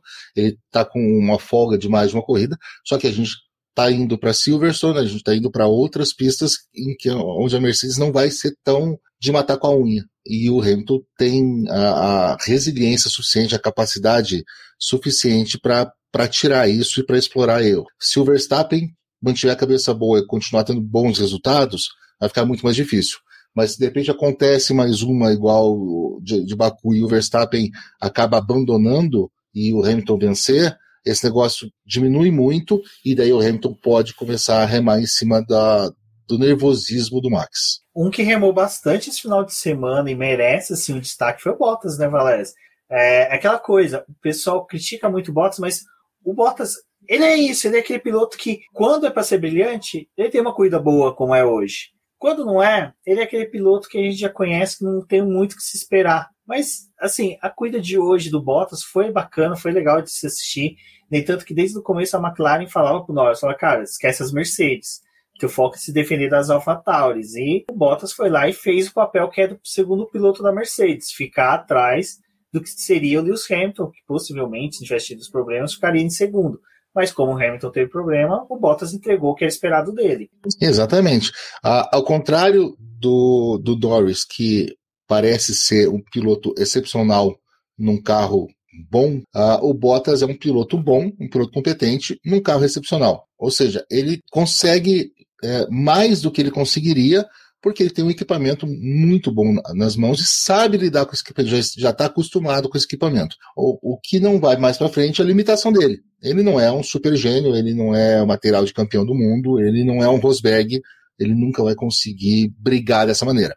Mas para o que a, a Mercedes tem, que é um super campeão, talvez o maior de todos os tempos, talvez, talvez o melhor de, todos os tempos nos últimos anos, e um outro cara muito bom que entrega os pontos suficientes, voltando também a mostrar que, por exemplo, o Ricardo não está entregando na, na McLaren. Né, e que a, a, Red Bull não tinha até o, o, Pérez entrar esse ano alguém que entregasse esses pontos. E o Bottas entrega. Então eles estão muito tranquilos com isso. Eu não vejo uh, o Bottas indo embora. Acho que não, ainda mais essa renovação do Hamilton talvez seja uh, um indício de que a Mercedes vai continuar mais dois anos com, a, com essa galera. E o Bottas está é, tá satisfeito. Ele, ele sentou em cima do, do que ele tem. Ele parece que descobriu finalmente que esse é o, o top dele e ele está aproveitando o máximo que consegue. Às vezes ele tem brilhos maiores, como ele teve hoje. Por coincidência ou não, sempre que o Hamilton não brilha tanto, parece que ele brilha um pouquinho mais. Talvez seja ah, aquele peso nas costas que ele tira, o quati que ele joga para fora do carro, tira das costas e, e consegue correr um pouquinho mais do que o normal dele. Mas é, é um cara que, para o espetáculo, para a gente, não é um, um, cara tão bom. A gente ouve falar tão mal dele, o pessoal criticar tanto por conta disso. Ele não é um piloto que nos traz boas corridas, nos traz um, um espetáculo. Mas ele é um excelente trabalhador, um cara que entrega o que esperam dele. É, acho que o Vaz conseguiu definir muito bem, né, o que é o Bottas e o que aconteceu, né, nessa semana. A gente teve o problema do Hamilton, até teve a, a, questão da Mercedes pedir primeiro para o Bottas é, ficar ali e não atacar o, o, Hamilton, né? E ali naquele momento eu fiquei pensando, putz, será que ele vai realmente respeitar essa ordem da Mercedes e não vai tentar chegar no companheiro, né? Mas depois a Mercedes tem que fazer a escolha de. Eles estão vendo o Lando Norris chegar e tá tendo um ritmo interessante, então eles têm que fazer a escolha de sacrificar a corrida do Hamilton para poder dar uma chance da Mercedes é, pontuar, né, e, e, ter um pódio, né, na realidade. E aí o Bottas consegue, acho que é isso, não, não é aquela corrida fantástica, não é aquela corrida memorável do Bottas, não é uma coisa que a gente vai super vibrar, mas ele fez o trabalho dele hoje, né? Entendo a questão de ser um segundo piloto da equipe, no momento em que o seu companheiro de equipe, que é o cara que está disputando o campeonato, não vai conseguir entregar o melhor resultado, é esperado que você faça isso, né? E hoje o que o Bottas fez foi isso, foi cumprir o que ele precisa fazer dentro da equipe, que é entregar o resultado dele. E teve ali nesse pódio que para ele pode ter sido algo muito bom, porque talvez é uma renovação de energia, de estar ali sozinho, né? De ser o cara que tá pela Mercedes ali, representando a Mercedes. Mas pra gente que assiste a corrida, não vê ele como o cara fantástico ou que fez algo tão incrível. Então, valeu. Valeu aí. Merecido. Troféu joinha, né? Troféu, Troféu joinha. joinha. Tudo botas. muito bom pra, pra ele, mas é, é isso aí, né? É, é aquela nota é o que tem que... pra hoje tem pra hoje. Naquela nota que você chega esperançoso para mostrar pro seu pai, falando, né? Olha, pai, tirei 10 aqui. E aí ele fala, não fez mais que a sua obrigação. Entendeu? Tá bom, filho, 10 em educação física, tudo Exato. bem, né? Mas, Valézia, eu acho que um truque para ganhar o piloto do dia é você ter punição, né? Mas só que o Norris fez o mesmo, né, que o Leclerc. Mas só que no caso de ter tido uma corrida excepcional, ter tido uma corrida excelente, não foi cheia de ultrapassagens, como foi do Leclerc na semana passada, mas defender-se de Lewis Hamilton, se defender de uma Mercedes, sabe, que tá com as garras afiadas. A Pantera Negra ali tava, sabe, devorando o Norris. Até o rádio do, do Hamilton após a briga com o Leclerc, com o Norris, foi sensacional. De que, cara, que grande piloto é o Lando Norris. Exatamente. Uh, ele desde o sábado, né? Ele teve um sábado espetacular. Uh, uma classificação para entrar na história e desde a largada. Ele conseguiu se defender na largada. Ele hum, talvez não tenha atacado o Max, porque o Max soube se defender bem, mas ele conseguiu, ele conseguiu se defender. já na, na, na, no comecinho, nas primeiras curvas, depois se manteve isso e manteve essa calma, manteve é, esse foco, sendo atacado né, por Lewis Hamilton na Mercedes, depois por, por, por, por Bottas. Quando teve essa questão do Pérez, a gente vai falar das punições depois, uh, não sei, já, já vou, vou, vou adiantar não acho que talvez fosse para tudo isso, uh, mas ele conseguiu se recuperar. Uh, teve aquele choque no rádio. Pessoal, calma, vamos manter focado. Ele se manteve focado, foi fazendo melhor. E quando viu uma brecha, aproveitou bastante essa brecha do, do, do Hamilton. Ultrapassou bonito, também sem deixar margem para dúvida. E chegou a um pódio mais do que merecido. Está desequilibrando na briga aí pela terceiro e quarto lugar, está desequilibrando no campeonato. Uh, 2021 é, por enquanto, é o ano de Max Verstappen e Lando Norris. Lando Norris, né, Débora, que tá só três pontos do Sérgio Pérez, né? Então, diga de passagem, essa briga pela terceira posição do campeonato de pilotos está muito gostosa de acompanhar. Não, com certeza, né? E assim, terceiro pódio do Lando na temporada, né? A gente imaginava que a McLaren ia ter um ano interessante, mas não sei se a, a esse ponto, sabe, de pódios, assim, e, da forma como tá sendo. Então a gente teve um começo ali pro Lando que eu não acho que merecia punição que teve, porque, enfim, para mim eu vi como se fosse um incidente de corrida, sabe? Acontece os dois caras lutando.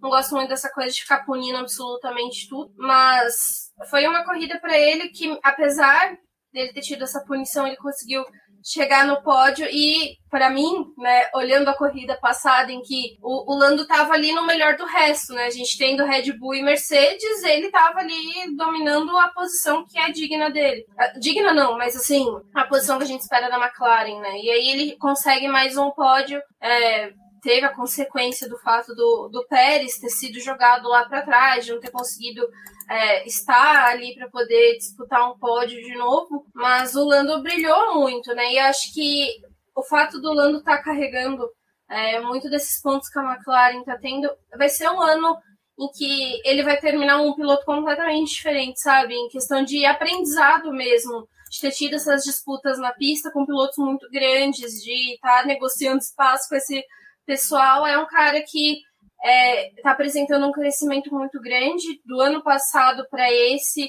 As próprias falas dele muda, mudou, né? A chegada do Daniel Ricardo fez uma mudança muito grande na cabeça do Lam e da forma como ele está se portando. E o fato das corridas dele também é, cada corrida a gente consegue ver um ponto de crescimento para ele. Essa foi mais uma. Então, sem dúvida, assim, ter, ter uma punição e conseguir terminar ainda no pódio e numa questão de que ele mereceu estar ali, sabe? É, indiscutível o fato dele ter sido o piloto do dia hoje e ter recebido os votos que recebeu. Valézio, eu só acho que essa geração está precisando ser mais testada em corridas de chuva. Só isso, sabe? Eu sinto uma falta danada de um GP com chuva. A Áustria, o pessoal falava, ah, vai ter chuva, não teve. Silverstone é, é onde que eu deposito minhas esperanças naquele clima inglês, sabe? De que a gente possa ter. Porque é o que a Débora falou, o Lando, aquela corrida a vê um crescimento dele. E eu pensei exatamente nessa pergunta agora. Uh, Verstappen é um piloto excepcional. A gente já viu também ele na chuva aqui em Interlagos, na nossa frente, né? Diga-se de passagem. Mas tá faltando, né? Uns GPs com chuva para essa nova geração ser testada arduamente dentro da pista. É, ele real, realmente é uma galera que tá conseguindo passar meio que ilesa do, de, de, ter que dirigir sob condição adversa. Ah, vai ser muito legal quando a gente tiver um GP assim para a gente ver do que, que eles são feitos. Não vai ser um GP que vai nos dizer se o cara é bom ou se ele é ruim na chuva, com certeza, mas uh, vai ser muito legal quando a gente tiver isso. Quando você começou a falar, pensei nisso também. De repente, Rubens, imagina assim, melhor dos mundos, mais uma sprint race uh, no seco, bonita, e daí domingão, aquela chuva uh, de filme de vampiro em Londres. E isso seria muito legal, porque ia dar uma boa embaralhada. Tudo que o pessoal fez no sábado já não ia mais valer para o domingo, e a gente ia conseguir ver o braço do pessoal. E agora, vamos tocar na ferida, né, Valese? Punições. Por que, que eu decidi uh, falar só uma coisinha antes? Pelo seguinte, eu na hora fiquei putaço com a punição pelo Lando Norris, que eu pensei que poderia ferrar realmente a corrida dele, mas tornou a corrida dele mais interessante porque ele começou a se tornar mais aguerrido, buscou o resultado na pista, então mostrou que realmente a punição em si não, não prejudicou ele na corrida, Mas depois com as punições do Pérez, eu comecei a me incomodar pelo seguinte: é, a Fórmula 1 com essas punições parece que ela está punindo não o ato do piloto colocar o outro para fora, ou disputar a posição do colocando para fora, está punindo a ultrapassagem em si. A gente pede tanto a questão da, de uma ultrapassagem raiz sem DRS, mas a ultrapassagem raiz sem DRS é justamente aquela em que você coloca o carro do lado, você busca o extremo da pista, você vai pôr duas rodas na brita e você com a punição parece que você vai começar a inibir os pilotos. Os pilotos vão falar, pô, eu vou tentar ultrapassagem, eu tô mais rápido, não é melhor esperar duas voltas com o DRS, alguma coisa assim, e vai começar a ficar muito chata, vamos por dessa forma. Porque você está punindo os pilotos que estão brigando por posições. É, a gente sempre esquece que numa ultrapassagem existem dois pilotos. O que está fazendo a ultrapassagem, que está atrás, e o cara que está na frente se defendendo. E a defesa da ultrapassagem pode ser tão linda quanto uma ultrapassagem bonita. Um piloto que sabe se defender bem, um piloto que é bom é, nisso, é um cara que, que vai aparecer para os nossos olhos. Quem gosta de Fórmula 1 vai ver isso também. Ah, o, o, cara sabe se defender.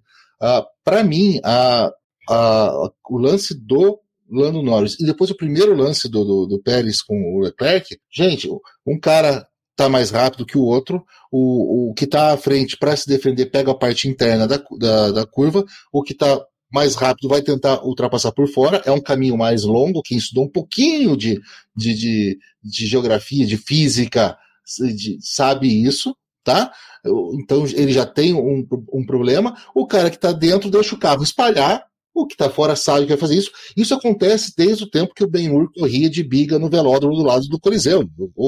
Acontece o tempo inteiro. E beleza, é assim, o cara recolhe, o cara faz isso. Hoje em dia parece que quem está uh, ultrapassando não sabe recolher, não sabe que isso acontece, não sabe recolher, acaba saindo da pista, acha que o outro tem obrigação de dar a, a passagem a ele, e o cara que está por dentro, daqui a pouquinho o cara que está defendendo, ele não vai mais poder se defender ele vai ter que pensar, meu Deus, eu vou tomar uma punição, é melhor deixar o cara passar, e daí, daqui uma volta, duas, eu com DRS tento passar ele de novo, ou então coloco do lado, e daí ele vai ter que me deixar passar para ele não tomar uma punição. É diferente do, do, de se colocar um piloto em risco. Por que eu falei da primeira do, do Pérez? Porque eu acho que a segunda do Pérez já merecia punição. E a punição de 5 segundos, como o Gomes falou, é uma punição interessante, porque ela real, realmente é punitiva para o piloto. 5 segundos hoje principalmente ali na frente, fazem diferença, mas ela não prejudica uh, irremediavelmente a corrida do cara. Então é uma punição interessante para casos assim, quando você é, coloca um outro piloto em risco, mas há que se pesar uh, o, o, o quão fácil está sendo entregar essas punições para os pilotos que estão defendendo a sua posição.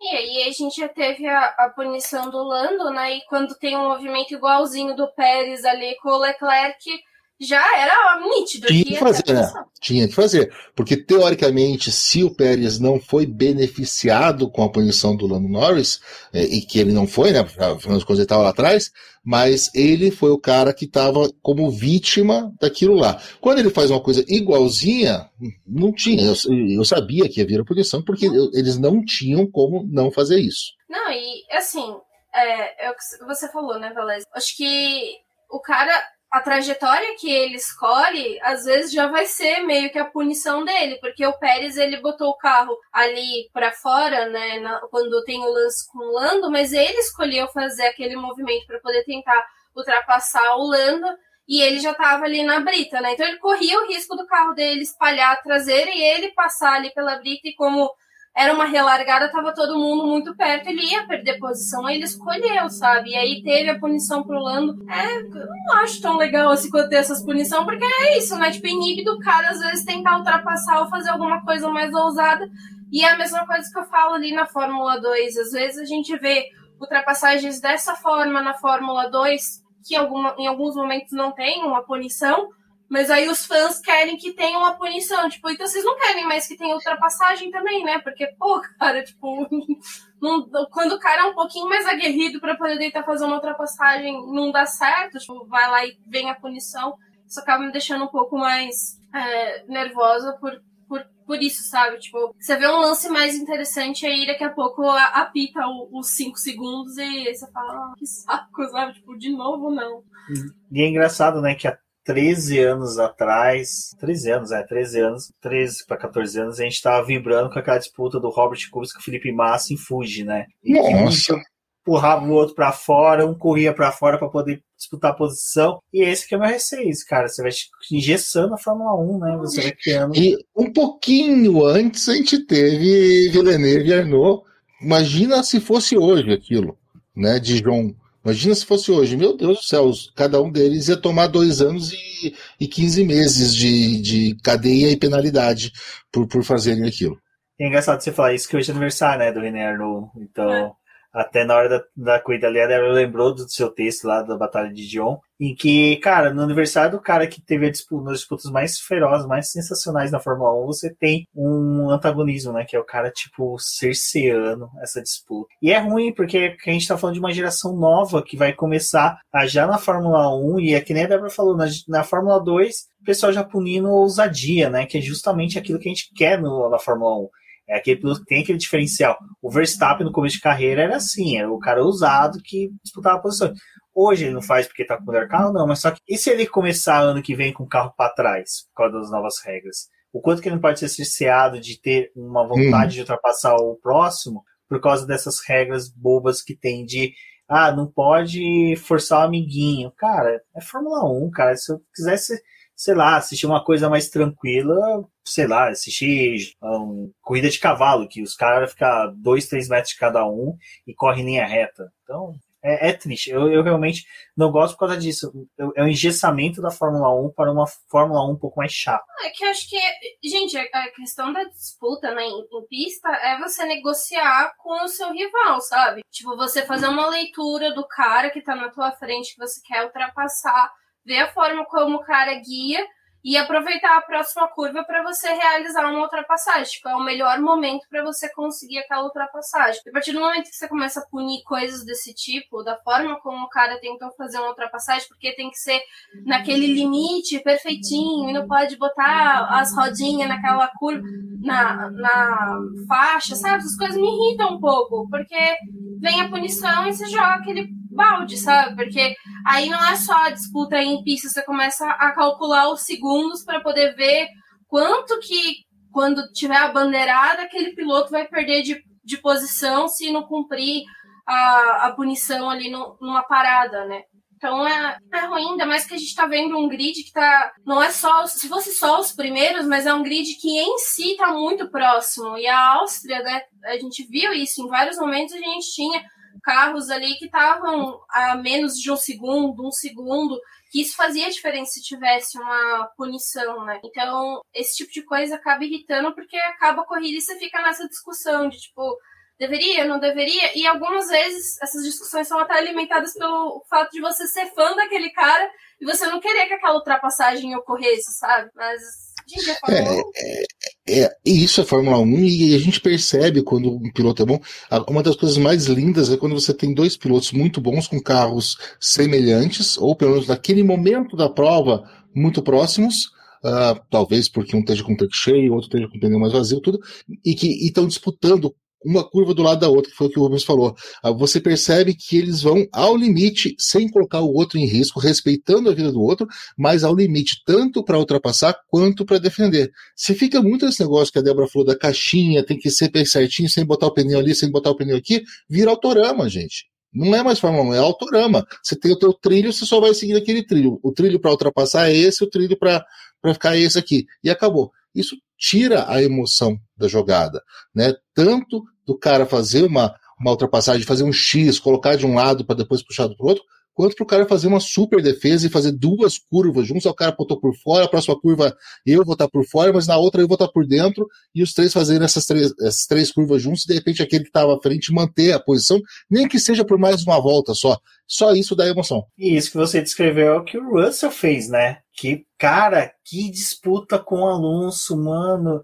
Assim, a gente falou do, do Russell ter ido pro Q3, esse pontinho com a Williams é um pontinho de honra, né? Que a gente brinca, porque eu acho que a vontade da Williams é realmente ter esse ponto com o Russell de gratidão dele, da equipe com ele, e ele dá esse ponto para o Williams por gratidão, porque ele fala que ele gosta da Williams, ele é apaixonado pela Williams, A Williams sempre foi uma casa que gostou muito. Eu sempre ressalto uma coisa que o Lucas Santoc falou pra gente aqui no BP, que os mecânicos da Williams são apaixonados pelo Russell porque o Russell ainda é aquele piloto, sabe, cerebral, excelente. E hoje, nessa disputa com o Alonso, né, o Valese, foi, uma, foi gostoso de ver, porque a gente sabia que o Alonso estava com um carro superior. Sabia que o Alonso tinha toda a experiência, e o Alonso teve que se valer da experiência dele para estudar o Russell, sabe? Você percebeu que ele estudou o Russell, viu como o Russell freava, tomava as curvas para ultrapassar. E é uma disputa que foi limpa, foi bacana, e que é, é dentro disso que a gente falou. Se começa muito a cercear e punir,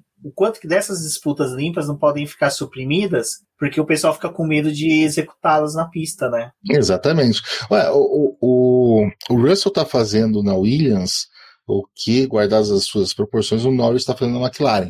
A gente tem essa briga de McLaren e, e Ferrari, que o Norris está desequilibrando. A gente tem essa briga no fundão de, de Haas e Williams, onde o Norris é claramente muito melhor que todos eles. O problema do Norris é que o carro dele é claramente muito pior do que o resto do grid, tirando a Haas. Então, em condições normais temperatura e pressão, o Norris é o 17 Russell. O Russell, o Russell, Russell é, o décimo, é o 17 Esses inglesinho novo eu me confundo tudo. É o, é o 17 piloto do grid. Tá? Em condições normais é isso. Bem longe do 18, mas é o 17.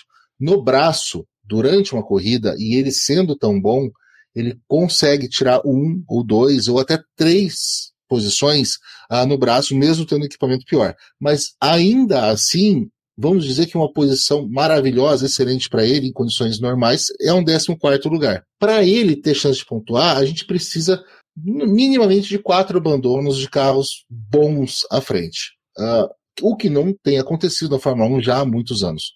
Então é muito complicado. Hoje ele tinha essa chance, ele largou mais à frente pelo que a gente falou, né?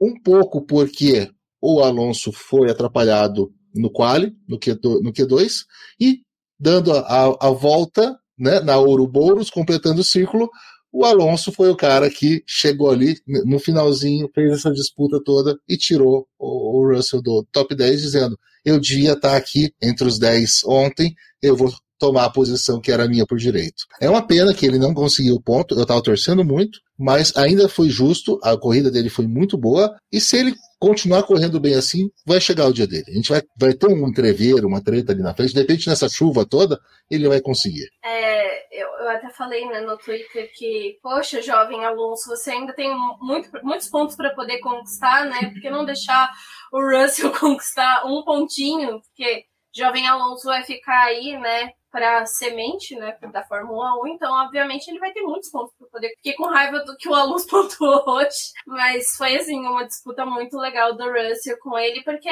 são duas gerações diferentes aí se enfrentando, né, na pista. E acho que é talvez a mesma sensação que a gente tem em alguns momentos de quando o Fernando Alonso se encontra com o Tsunoda, sabe? Duas realidades completamente diferentes em pista e é, cada um com é, o Alonso com tanta experiência que já teve esses jovens pilotos construindo né, a sua experiência e, e, acho que ver um cara desse guiar também deve ser assim formidável, né? Você tá tendo essa disputa porque você bota no teu currículo ali, né, que você teve uma disputa com o jovem Fernando Alonso, né? Essa promessa da Fórmula 1 aí. Então, é, eu, eu, me divirto quando eu vejo essas coisas, mas eu fico chateadinha que o Russell não pontuou, porque no outro GP, né?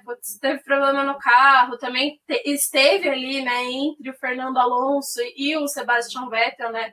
Então não é o primeiro GP da Áustria é, que eles se encontram, na verdade foi um parte 2 da corrida passada, mas na outra Russell teve problema. E acho que a gente já teve atenção no começo da corrida, né? Porque a gente nem sabia se o Russell ia conseguir ter uma corrida decente, né? uhum. né? Porque teve problema ali antes da, da largada, né? Relatando problemas no carro. Então, ele ter aquela perda de posição, mas ter chegado até a chance de pontuar de novo, nossa, acho que foi muito legal. Pena que não veio. Fórmula 1 coloque pontos até o 11 primeiro.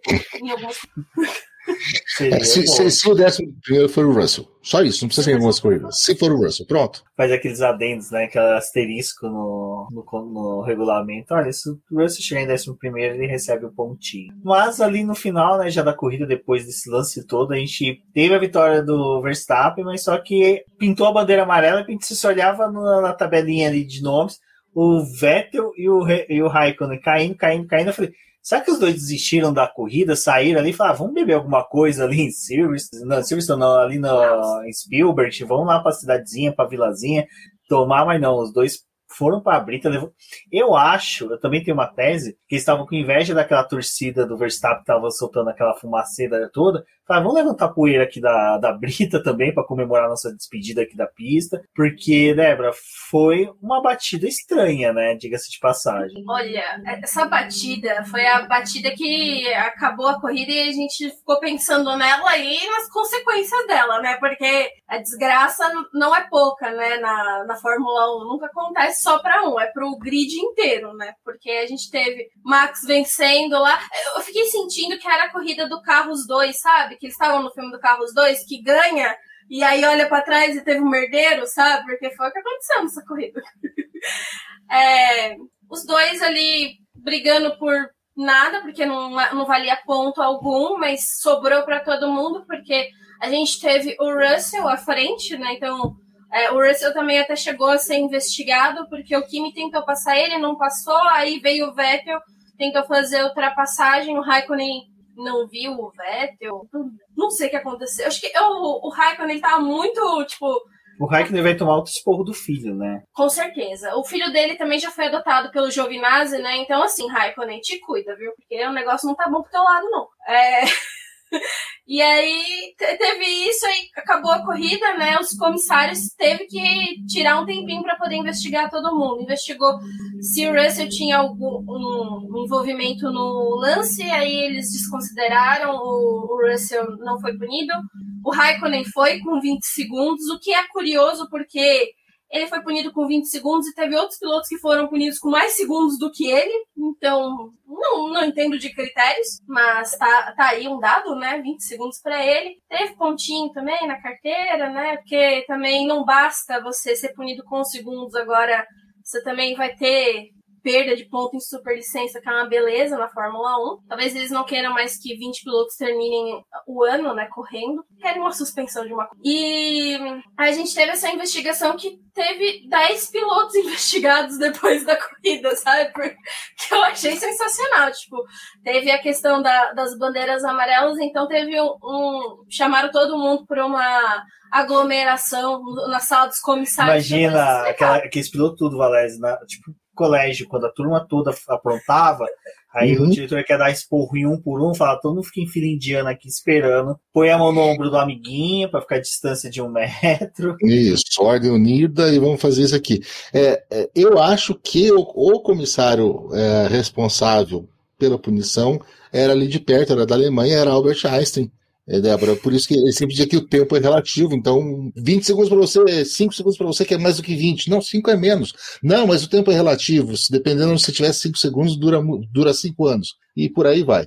O, o Kimi eu não entendi realmente, e, e, e, foi perigoso. Foi perigoso o que aconteceu. Eu não sei o que aconteceu, eu não sei se ele. É impossível que ele não tenha visto o Vettel. De repente ele pensou que o Vettel já tinha passado uh, e, e, resolveu estacionar o carro ali mesmo, como o Rubens falou. Ah, vou, não quero nem voltar, esse carro tá tão ruim que eu não quero nem voltar, vou parar aqui, os caras que venham buscar depois. Uh, o que eu acho, na verdade, é que a equipe passou o rádio para ele dizendo: corrida acabou, bandeira quadriculada pro, pro Max. Automaticamente ele tem um, um outro botão que libera um outro compartimento de líquido que não é água, e ele já apertou aquele outro com muita vontade, né? Porque a corrida já tinha acabado mesmo e deve deve ter subido, batido muito forte. Olha, eu não duvidaria. Eu não, também não. É, eu, eu fiquei com raiva, viu, dessa barbeiragem do Raikkonen, porque, pô, Raikkonen, sério mesmo, sabe? E aí, só pra poder fechar o lance das punição, porque, bom, Mazepin a gente não tá muito interessado, mas foi punido com 30 segundos, né? E o Latifi também, coitado, porque o Latifi já, né, terminou também o GP da Estíria, né? Porque não sei se o da Áustria ele também conseguiu acabar. E também, eh, leva uma punição aí de brinde. Tá passando aqui, leva uma punição, né? É, que bom que. É, Não, Débora, foi engraçadíssimo, porque numa corrida em que a gente teve ordem de equipe para o Bottas passar o Hamilton, nada mais justo do que a gente ter punição para os dois pilotos mais lentos do grid por andarem muito rápido depois que a corrida já tinha acabado. É, então, cara. Eu basicamente isso. Ai, Deus. acho que o Masi chamou os dois e falou: então, acho que vocês não entenderam como é que funciona a Fórmula 1. Acelera depois que as luzes vermelhas apagam, não é depois que tem a quadriculada. A quadriculada você reduz a velocidade, sabe? Então, o Masi. E o pior, cara, é o seguinte: se aplica 20 segundos de posição, é, é tipo, é como você multasse uma pessoa, vai, é, sei lá, cara, você vai tomar água, vai, ó, você vai ter que tomar água, sabe? Uma coisa assim que não vai mudar nada na vida dela, não vai mudar nada para uma Zepin pro Latifi. Mas sabe? foi o que o Raikkonen falou, sabe? Também. Hum, essa punição aqui não muda nada para mim, sabe? Tipo. É, e, e o Vettel e o Kimi coitado, os, eu acho que até o Vettel deve ter falado assim, cara, eu não vou brigar com o Kimi, velho, porque não compensa. Tipo, os dois são mega amigos, é uma coisa que é até interessante a gente falar. O Rubens que... GP acabou de dizer que o Kimi não compensa. É, o, o Kimi. boa, boa, exatamente, o crime não compensa. Mas é, é, engraçado que a gente só tá tendo entreveios entre é, amigos, né? A gente teve o Leclerc e o Gasly na semana passada, o Vettel e o Kimi agora. O Vettel e o Alonso no sábado. Exato, cara. E o Alonso que surpreendeu, né? Não culpou o Vettel, falou assim: ah, cara, é coisa. Porque é, aquela, é a mesma coisa do Kimi. Você sabe o que que passa. O Alonso já tem, cara, chegou em 2005, se não me engano, na Fórmula. Não, 2005, não, 2001 na Fórmula já faz hum. 20 anos. Ele sabe que tem lugar que você não consegue ver tudo, você não tem uma visão 360. Você depende da equipe avisar, ó, tá chegando um carro, não reduz a velocidade. Então, você vê que tem isso. Eu, eu aposto que foi uma coisa do Vettel. O Vettel não foi uhum. brigar com o Kimi, nem vai achar ruim, porque ele sabe, cara. Eu, eu às vezes eu estava no ponto cego do carro, uhum. num momento que não, que não dá para o piloto prever que eu vou estar tá ali, né? Olha, eu vou, vou só tentar deixar um, um dado para vocês que não vai mudar em nada na vida de vocês. Tipo punições para o Mazepin e pro Latifi. Tipo punição para o Mazepin e pro Latifi. Mas o filho do Raikkonen já foi vestido com a roupinha da Itália, né? Porque teve jogo da Eurocopa, então foi ali em homenagem ao tio Giovinazzi dele. Então, assim, Raikkonen, teu filho tá defendendo o teu companheiro de equipe, entendeu? Então se liga, cara. Ah, mas é. o Valécio tá aqui, ele sabe, né, cara? Copa do Mundo e Eurocopa, você não tem outra seleção para torcer. Hum, é Itália, cara. E eu, eu, eu, tô, eu tô pensando firmemente, tá caro o uniforme da, da Itália, tá, mas eu vou comprar, porque, cara, a Azurra merece, viu? Você tem que ter no guarda-roupa. Como você também tem que ter uma peça da Ferrari, né? Não adianta. Eu que sou McLarista, tenho mais boné da Ferrari do que da McLaren, diga-se de passar. Valese, finalizamos. Muito obrigado. Fechamos com 1,42 minutos. 42 um bom sinal aí para nós fecharmos a live. Muito obrigado por ter vindo, por ter comparecido. É, mais uma live gostosa. Live não, né? Mais uma gravação de podcast sensacional. Não, nós estamos vivos enquanto gravamos, é, então pra é, gente é live. É. para, para os espectros, né, para os ETs que estão estudando o planeta Terra, estão achando estranho a gente estar tá gravando uma live só para ninguém. Ah, uhum. Uh, muito obrigado e retorne sempre, meu amigo. Foi muito gostoso aqui gravar com você hoje. Ah, eu que agradeço. Vocês sabem que sempre que vocês chamarem eu venho, foi muito legal. E o mais legal foi que essa participação hoje veio do Twitter, de gente do Twitter pedindo, né? Eu me senti super lisonjeado, obrigado mesmo, gente. É bem legal ter esse carinho e estar tá aqui no, no BP, que é a minha segunda casa, é, é sempre maravilhoso. Só me chamarem que eu apareço, sim. E Débora, umas duas semanas de descanso até Silverstone, porque Silverstone também né, vai dar trabalho, né? Quali corrida, corrida quali. Bom, pessoal, na semana, a gente vai ter essa semaninha aí de pausa da Fórmula 1, mas tem Stock Car, então continue acompanhando aqui no BP. Se você não está entendendo absolutamente nada do que vai acontecer em Silverstone, Fiz dois vídeos explicando o que vai acontecer por lá, como vai ser as sessões, qual vai ser a divisão dos pneus para essa corrida aí, que vai ser a estreia da Sprint Qualify. Então, se você está escutando no seu agregador aí, vá lá no nosso canal do YouTube para poder conferir os vídeos que eu falei sobre essa corrida. E para você que já está aqui no YouTube vendo, né, escutando a gente, já fica aqui, vai ter uns videozinhos aqui do lado, você já passa aí, entende tudo. E se tiver alguma dúvida, chama a gente que a gente explica para vocês. Mas acredito que em Silverstone vai ser um fim de semana muito interessante, vai ter muita movimentação. vai ser aquele treino livre, só treino livre, tem muita ação em pista. Então acompanha com a gente, porque isso é aquele lugar, né, que se tiver um carrinho danificado aí, a gente vai ver como é que o pessoal vai resolver, como é que vai ser a corrida, porque a sprint vai influenciar muito no resultado da corrida. Vamos ver aí se vai ser mais um capítulo interessante da Fórmula 1. A gente volta para conversar com vocês. Exato. E Valézia, diga onde você pode ser encontrado na internet, onde o pessoal pode conversar com você e fazer novos pedidos para você retornar aqui, ir lá pro dupla, porque uh, você cutucou a Débora e a Érica, né? Quero ver como é que a Érica vai estar pistola lá no dupla. Não, a Débora, a Érica e o Fábio Campos, né? Eu fiz o combo completo ali, mas eu tô no Twitter falando o tempo inteiro sobre assuntos totalmente aleatórios, coisas que vão mudar a sua vida tanto quanto as punições pro, pro Mazepin e, e, e coisas tão certas quanto a previsão do tempo na Áustria. Então, lá no Twitter, na arroba e aqui, ó, no Alto Radio Podcast, uh, o nosso podcast com o meu irmão Ricardo Bandeman, com o Thiago Raposo, que está lá no Café com Velocidade, com o Fabioca, falando de música e de, de velocidade, muito legal lá também. Passem lá e peçam também para eu gravar, porque eu estou devendo para eles. Em dia de corrida você precisa. Não, não é só em dia de corrida, né? Durante a semana inteira da Fórmula 1, porque os melhores comentários sempre vêm do Valese, porque ele tem as melhores tiradas, gente. Eu sempre dou muito risada. Não, e hoje foi legal, porque ele fez um comentário uh, adicionando uh, de Volta para o Futuro, e vários amigos meus que não curtem a Fórmula 1, mas gostam de Volta Nerd, curtiram, então vocês veem, né? O cara consegue misturar a cultura nerd e a Fórmula 1 em comentários durante a corrida. Bom, pessoal, agradeço a todos. Se você está ouvindo pelo o seu agregador favorito, verifique se ele tem como você avaliar o BBcast, como o Apple Podcast, avalie a gente, faz um comentário aí, ajuda bastante no engajamento da, do podcast dentro do agregador.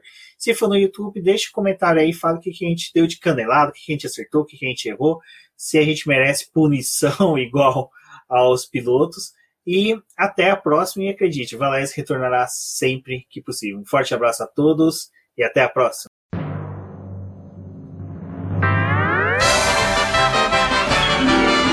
E agora vamos agradecer nossos apoiadores, aqueles que auxiliam o Boletim do Paddock através do financiamento coletivo e contínuo do Apoies. E são eles, Ricardo Bannerman, Maia Barbosa, Elezer Teixeira, Luiz Fex, Arthur Felipe, Rafael Celone, Will Mesquita, Antônio Santos, Rogério Furano, Helena Lisboa, Cássio Machado, Carlos Del Valle, Bruno Vale, Eric Nemes, Bruno Shinozaki, Alberto Xavier, Will Bueno, Ricardo Silva, Beto Corrêa, Fabrício Cavalcante, Arthur Apóstolo, Sérgio Milano Melquiades Veloso, Micael Souza, Ezequiel Bale, Silney Messi, Rafael Arílio, Rafael Carvalho, Fábio Ramiro, Lauro Vizentim, Maria Ângela, Thaís Costa, Rafael Catelã, Jane Casalec, Carlos Eduardo Valese, Tadeu Alves, Paula Barbosa, Ale Ranieri, Leandro Nogueira, Bianca Mês, André Brolo, Bruno Lima, Ivan Grego, Maicon Tavares, Talita Santos, Diego Machado, Gabriel Sawaf, João Guilherme, João Rai e Gustavo Frigoto. Muito obrigado a todos aqueles que apoiam o Boletim do Paddock e auxiliam no nosso desenvolvimento e crescimento. E se você quer